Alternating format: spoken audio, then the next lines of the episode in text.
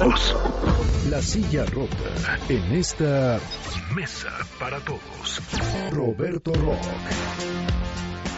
Roberto, Roberto Rock, director general de La Silla Rota. Qué gusto saludarte. ¿Cómo te va, Roberto? Buenas tardes. Manuel López Martín, ¿cómo estás? Eh, mucho gusto igualmente saludarte a ti y a tu público. Gracias. Oye, pues eh, hay muchas reformas, ¿no? Y de pronto con tantas, pues es difícil irlas desmenuzando todas, pero hay algunas que impactan ya, en lo inmediato, a, en este caso, a los trabajadores, el tema de las afores. Fíjate que es una, es una, una reforma que está pendiente, que está escondida ahí en la lista de lo que se espera sea aprobado entre hoy y mañana. Esperemos que no sea una aprobación fast track o de horno de microondas, Manuel, porque es una reforma muy delicada que se ha venido discutiendo por años y que supone eh, simplemente flexibilizar, abrir la posibilidad de que el dinero que tienen depositado los trabajadores de todo el país en sus cuentas de retiro, las llamadas AFORES, puedan ser utilizados para invertir en proyectos del gobierno federal o proyectos privados. Eh, en la medida que la flexibilización sea mayor, por supuesto, el riesgo crece de que estos fondos sean utilizados en proyectos improductivos y que los eh, ahorros de los trabajadores, de todos nosotros, sufran una merma. Eh, es una, es una, son cantidades muy apetecibles, Manuel. Las, las AFORES tienen ahorita acumuladas poco más de 3.5 billones de pesos.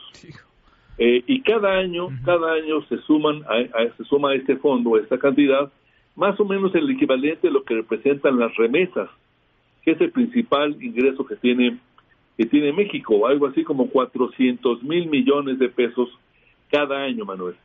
Eh, ya en 2013 se intentó hacer una reforma en este sentido, pasó en la Cámara de Diputados y no pasó en el Senado y para, para suplir esta falta de flexibilidad se han ido inventando por la puerta trasera algunos algunos instrumentos, algunas herramientas, hay una cosa que se llama CKD y otra se llama CERPIS, que buscan darle la vuelta a las restricciones que tiene la legislación actual.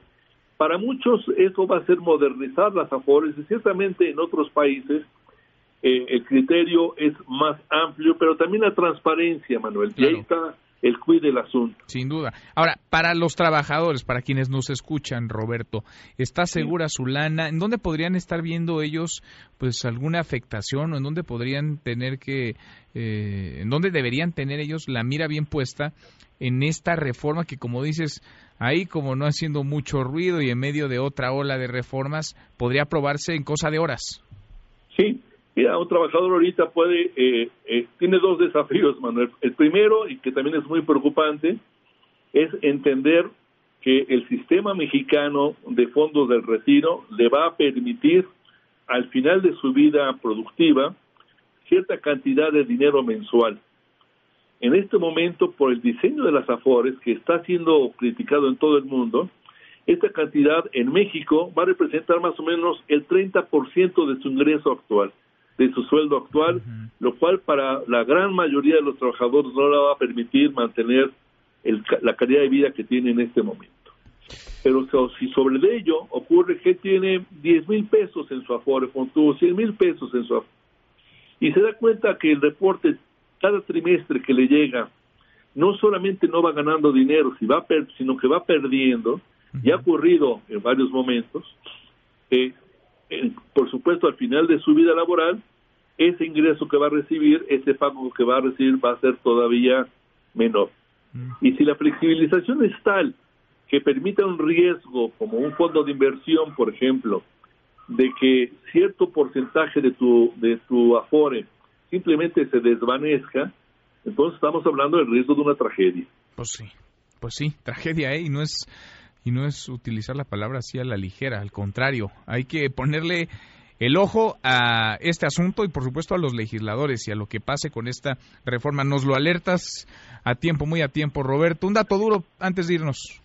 Mira, Manuel, eh, eh, se ha perdido eh, la, circunstancia de este sistema de administración alimentaria que preside Ignacio Valle, te acordarás tú que fue constituido. Eh, eh, va, va que vuela para ser un organismo gigantesco que va a sustituir a muchos intermediarios en, en, en dar precios de garantía, en comprar alimentos, leche, etcétera.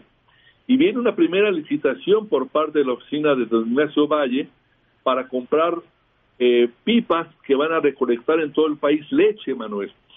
Es una, es una licitación por dos mil millones de pesos y tiene el la doble faceta. Primero, ese dinero para crear una red de distribución de leche en el país, pero también de recolección, tratando de eliminar intermediarios y eh, darse cuenta de que vamos a entrar a una etapa distinta en el rol del Estado en esta materia. Bueno, Pipas, vamos a ver cuántas y de a cómo, ¿no? Porque la última experiencia con Pipas, te acordarás, es justamente la del traslado del combustible y los números no terminan todavía, no terminan de cuadrar y las pipas no terminan de entrar en, en operación. Roberto, gracias. Gracias a ustedes, buenas tardes. Gracias, muy, muy buenas tardes.